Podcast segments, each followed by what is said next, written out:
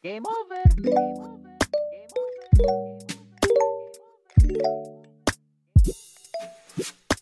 Hello，我是小满，欢迎收听新传随身听的第三十期。这一期呢，是对我们之前讲过的新闻学部分做一个小的总结，时间呢不会很长。那之前也有朋友私信我说，感觉新闻学这个地方东西好像有一点杂，没有传播学那样脉络清晰。其实我也是这样觉得的。不过呢，我还是努力总结出了。我自己认为比较合适去记忆和理解的一个脉络，当然你也可以有你自己的组织方式。那么呢，我想用四个词，也是我自己认为的四个部分来概括新闻学的内容。第一部分呢是新闻概述，第二部分呢是新闻媒介，第三部分呢是新闻生产，第四部分呢是新闻事业。首先呢，我们先来说新闻概述这一块儿。在第一季的十一期开始呢，我们首先对新闻本身进行了讲解，包括新闻本身的定义、起源、来源、本源五个要素、新闻的特点、分类、功能以及新闻活动等等。其中呢，还有一个很重要的部分，就是新闻的普世原则。那这个新闻普世原则呢，又可以分为事实原则、价值原则与方法原则。在这三大原则之下呢，又有各自的要求。那在第十二期呢，我们从新闻跳到了新闻学。这里比较重要的一点呢，就是世界各国新闻学主导性理论这一部分呢，也和传播学有一点重合。那十二期的后半部分也讲了和信息有关的内容。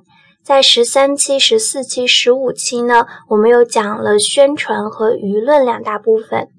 那十二期的信息、十三期的宣传、十四、十五期的舆论这三大部分呢，又都和新闻这个概念本身有着联系和区别。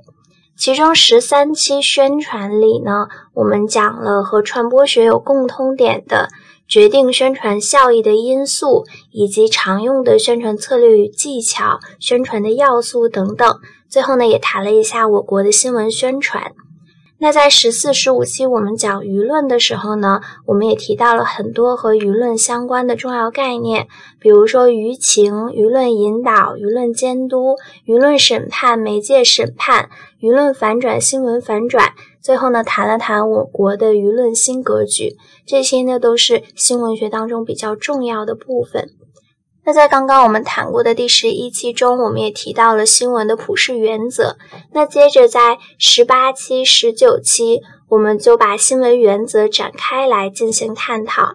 首先呢，在事实原则当中，最重要的一个要求就是真实。我们在十六期和十七期中呢，分别讲了真实性的要求，以及新闻失实、后真相和事实核查等内容。那十九期我们就着重把价值原则和方法原则其中的一些要求也补充了进去，包括公正、立场、及时、公开性等等。那以上这一部分呢，就是新闻概述的主要内容了。那第二部分呢是新闻媒介这一部分呢，主要在第二十一期和第二十六期中我们有讲到。在第二十一期中呢，我们讲了新闻媒介的运行体系、它的管理模式等等。二十六期呢，主要讲的就是传媒经济或者说传媒业经营这一部分。紧接着第三大部分呢，就是新闻生产。那在新闻生产这一部分呢，我主要是按照真实的业务操作里新闻生产的一个流程去进行我的脉络梳理的。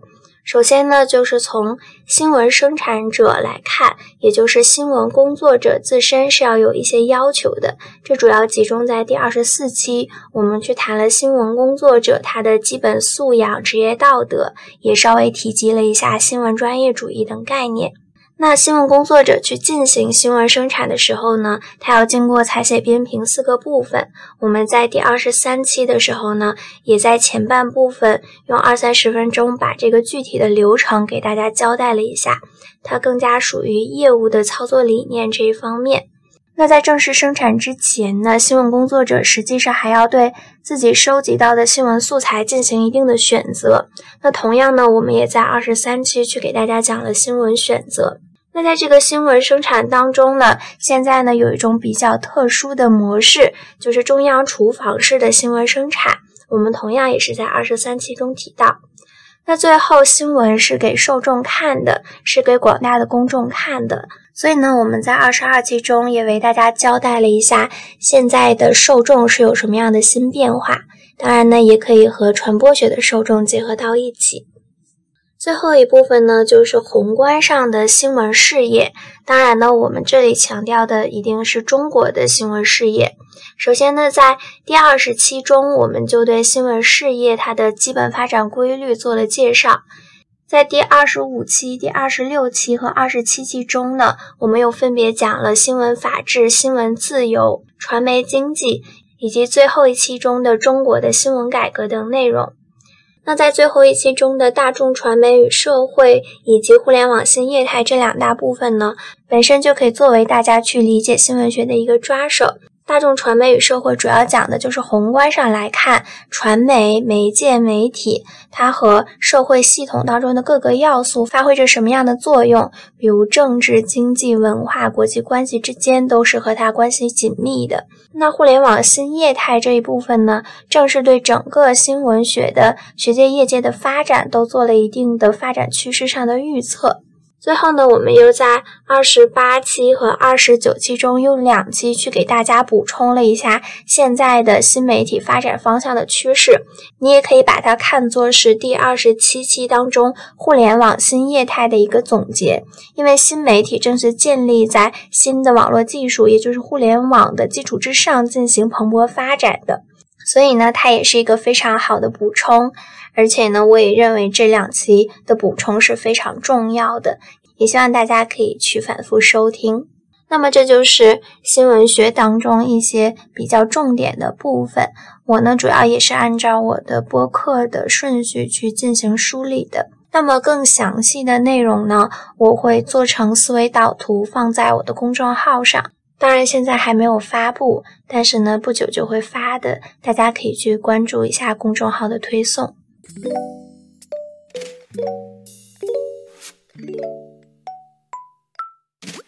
Game over. Game over. Game over.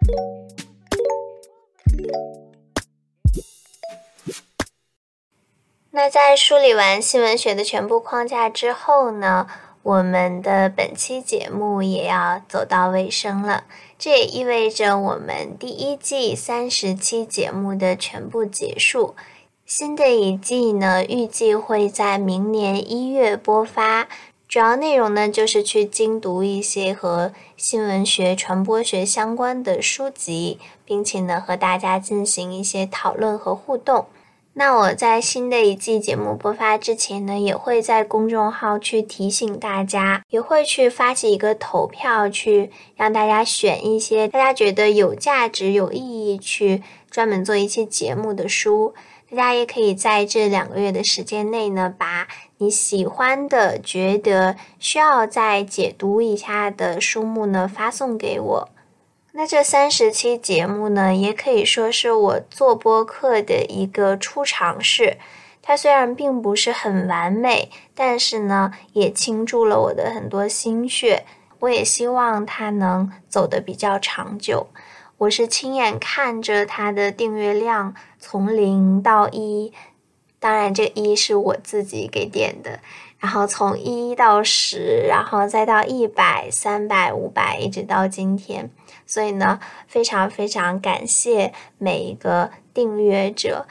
还是像我之前在评论里回复某一位朋友的那样，我希望你不仅仅把这个节目当做是一个考试或者是一个信息获取的工具而已，我也希望可以通过这个节目让大家真正的喜欢上新闻传播学这门学科。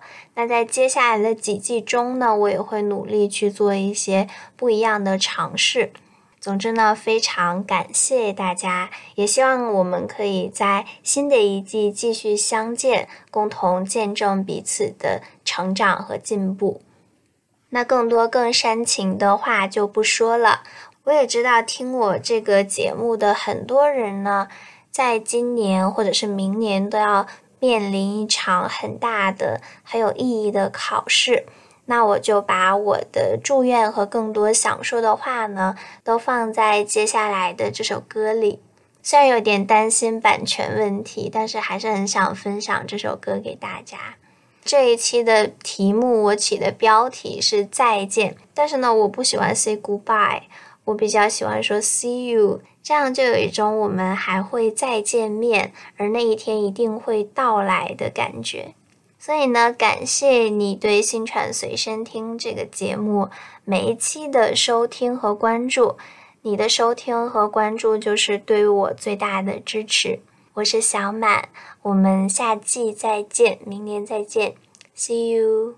昨天已经过去，天还没来。今天的一切，就算突然，我也不奇怪。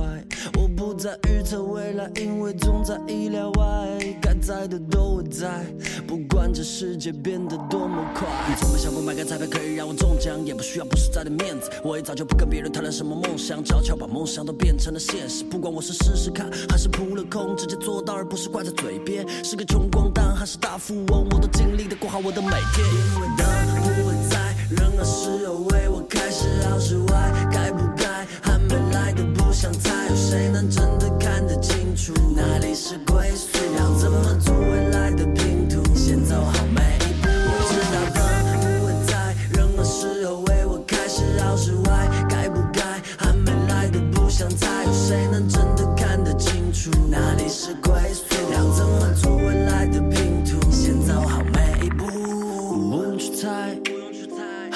生的不用去猜，不用去猜。明天是什么样不用去猜，不用去猜。该来的总会来，不用去猜，不用去猜，不用去猜，不用去猜。